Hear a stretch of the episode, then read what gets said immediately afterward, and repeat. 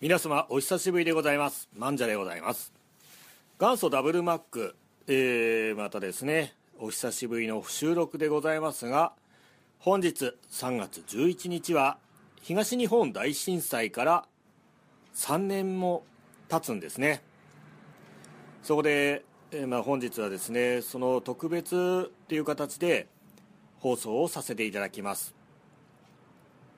えー、ちょっとですねあの私ども現場の人間だったり実際に被災をしている人間の、まあ、お話ということで、えー、ちょっとですね、あのいつもとは趣旨が違いますがぜひお聞きいただければと思います。それでは元祖ダブルマック。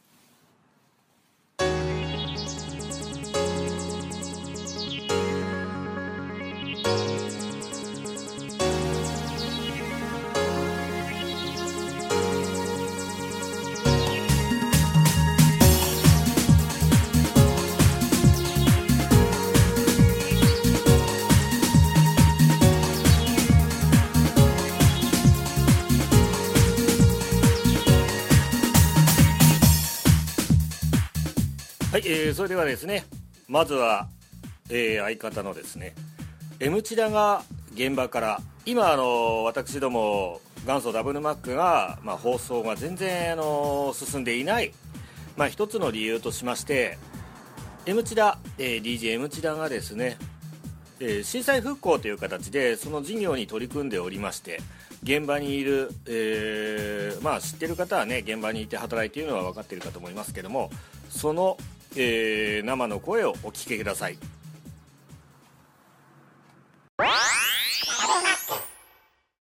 皆さんご無沙汰しております。えー、元祖ダブルマック DJ の M チダでございます。えー、なかなか皆さんのところにね、えー、こうして声で出演するのも久しぶりになりましたが、まあ、大きな理由としては、まあ、私自身に原因がありまして、えー、まあ、東日本大震災復興の、えー、最前線で働きたいということで、まあ、転職を果たしたわけなんですけれども、まあ、そのせいで、えー、なかなか収録する時間がね、えー、本当に取れなくなってしまって、えー、大変申し訳なく思っております。まあ本日はですね、本当に3月11日、えー、震災から3年となりました。あまあ、私、今、その、復興の最前線ということで、岩手県は大船渡市、えー、ここは沖来地区というところに、えー、います。まあ、ちょっと現場の声としてですね、えー、ぜひとも皆さんに伝えておきたいなということで、ちょっと今これ、ボイスメモを取らせていただいてるんですけれども、まず、私が言いたいのは、あ復興がですね、よく遅れているとか進んでいないとか、あ言われております。えー、現場に立ってる身としてはですね、本当にこの言葉は悲しいですし、本当に悔しいですし、怒りにも似たところも実はありまして、まあなんでそう思うのかと言いますと、現場は決してサボってないです。えー、遅れてる進んでないという言葉がちょっと一人歩きしてるような気がするんですよね。えー、それもこれも結局、まあ、この、なんていうんですか、えー、工事のスケジュールマップ、えー、ロードマップっていうんですかね。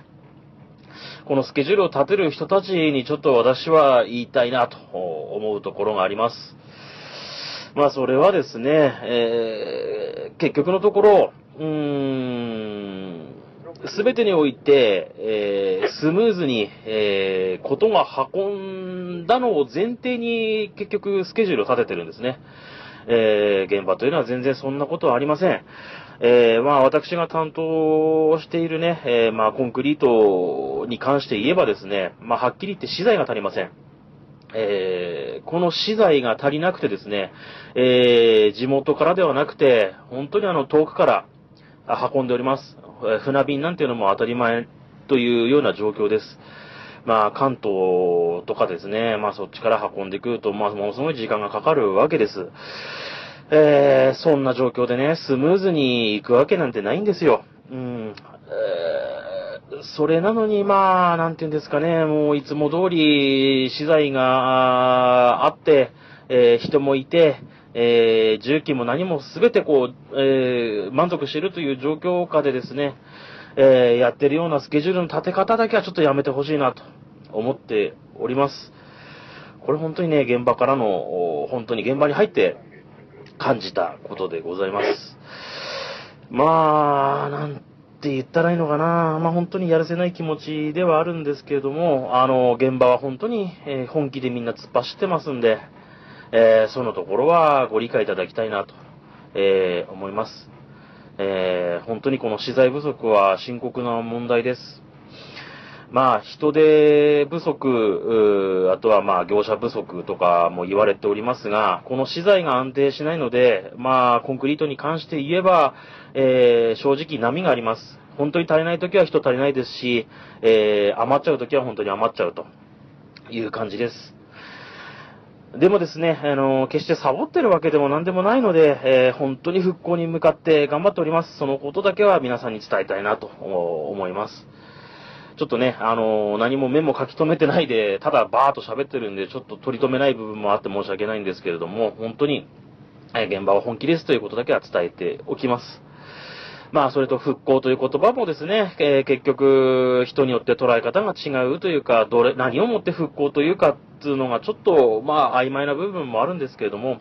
私個人としてはですね、えー、今、あいる子供たちが、まあ、成人になるまで、というか、まあ、成人になる時にですね、何不自由ない街になってるっていうのが私は復興だと思ってるんですね。それ目指して私も仕事を頑張っておりますんで、えー、ぜひとも、そうなるように、えー、突っ走っていきたいと思います。えー、本当に取り留めない、えー、ボイスメモで申し訳ございませんが、まあ、現場の意見として、え、話をさせていただきました。え、元祖ダブルマックもですね、まあ、こんな状況なんで、非常に不定期になったり、まあ、あのちょっと更新が難しい状況ですけれども、まあ、あの、やれる時に本当にやりたいと思いますんで、長い目で見ていただければなと思います。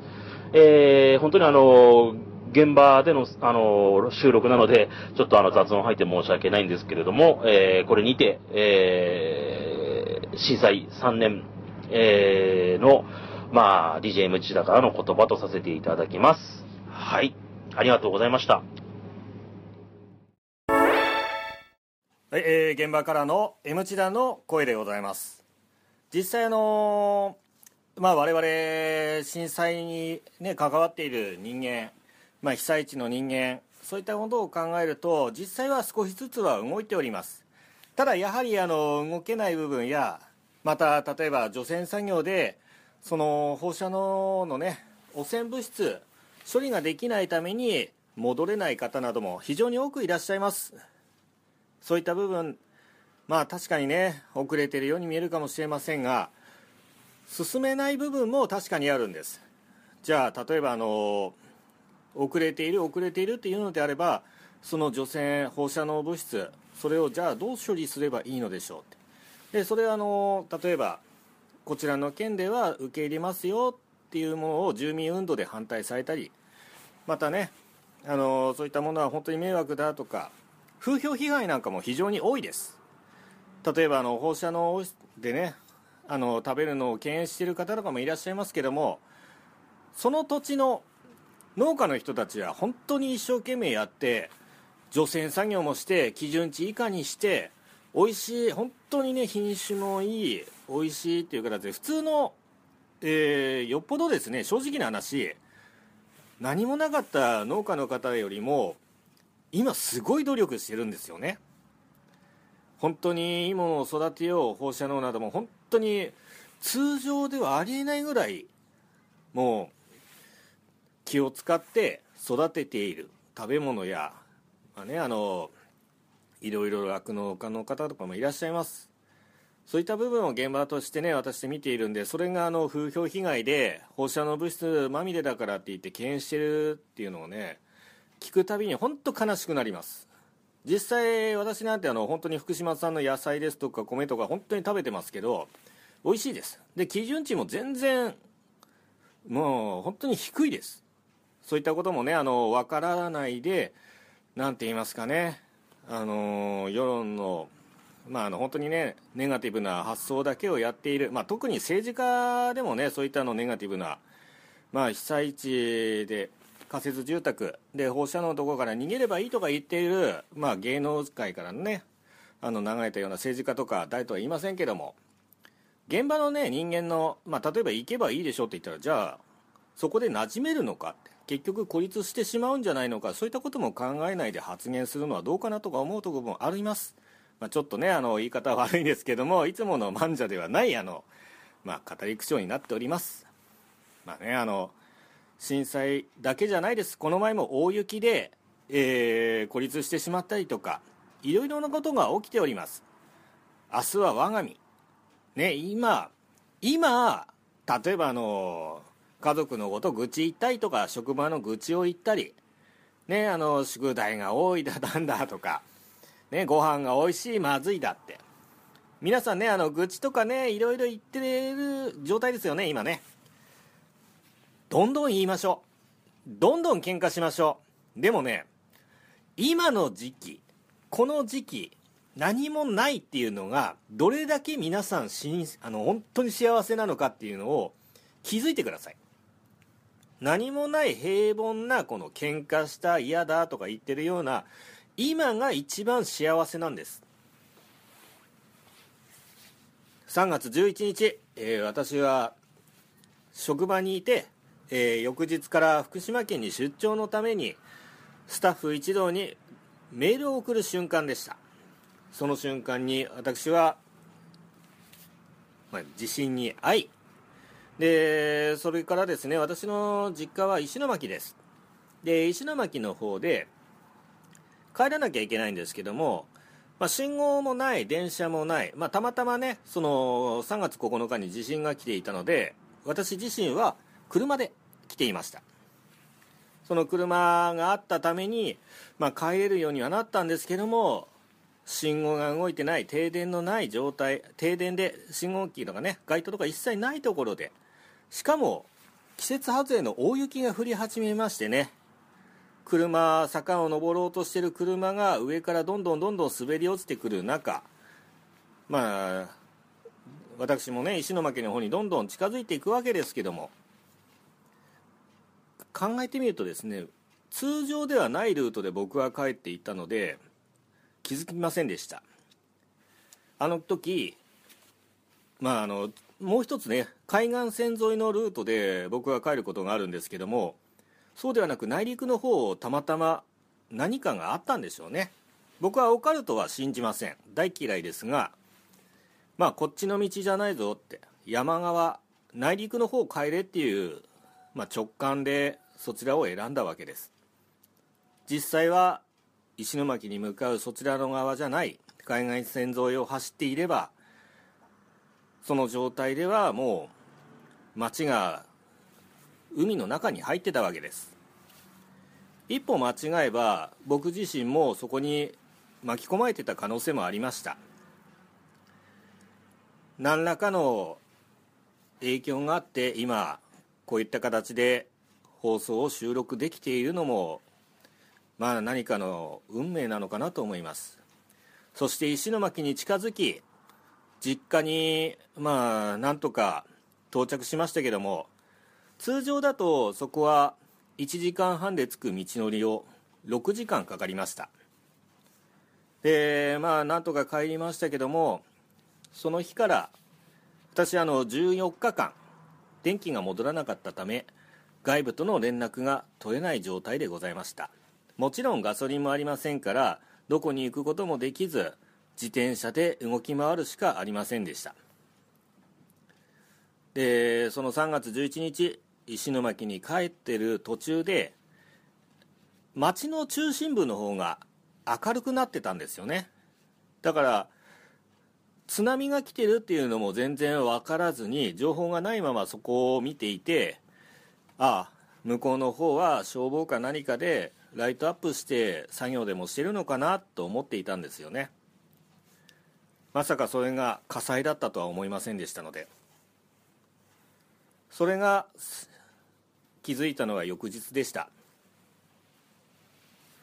え、そしてうちの姉のね家が津波で飲まれていたのも翌日うちの父親がね、えー姉がどうなっているかって確認しようとした時にまあ水で使っていて行けなかった。でも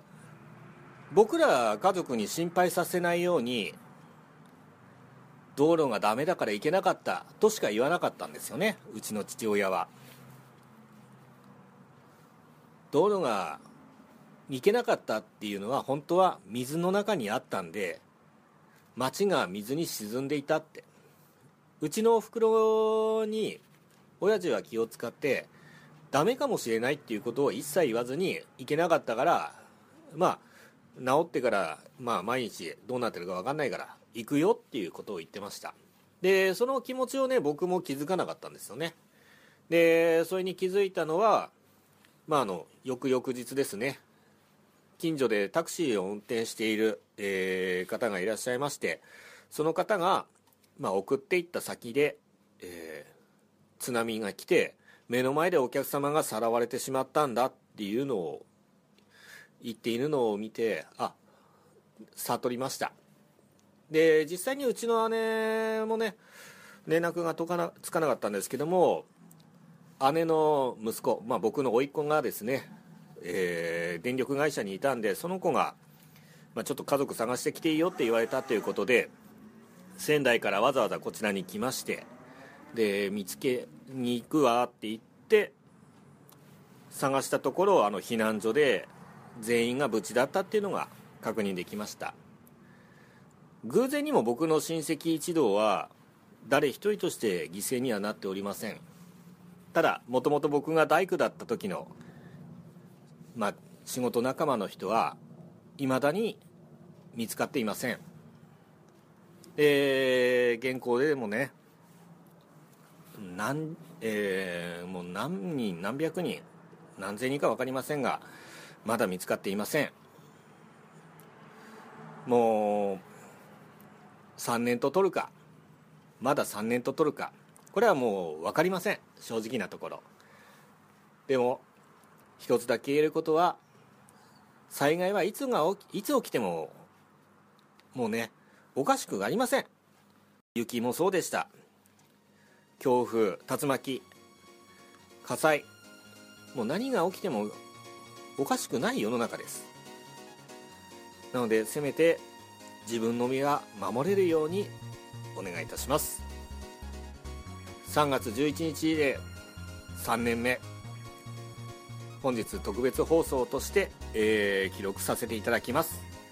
ここまで聞いていただきましてありがとうございました、えーダブルマックとしてもねちょっと不定期になりすぎてますけども、えーいろいろ活動をさせていただいております、えー私自身もねあのこっちじゃなくてもう一つのラジオをですねあのずっと配信してるっていうのもありましてでそのつてでこの前も、えーコミュニティ FM 沖縄の方のですね FM コミュニティの方のねあのラジオに出演させていただきましたり。でまたそれ以外にもちょっと大きな動きが私自身もあります。で場合によってはちょっとあの日本を離れようかなとも考えておりますが皆様引き続き、えーお相手をお願いいたします。それでは元祖ダブルマック特別放送これでお会いにいたします。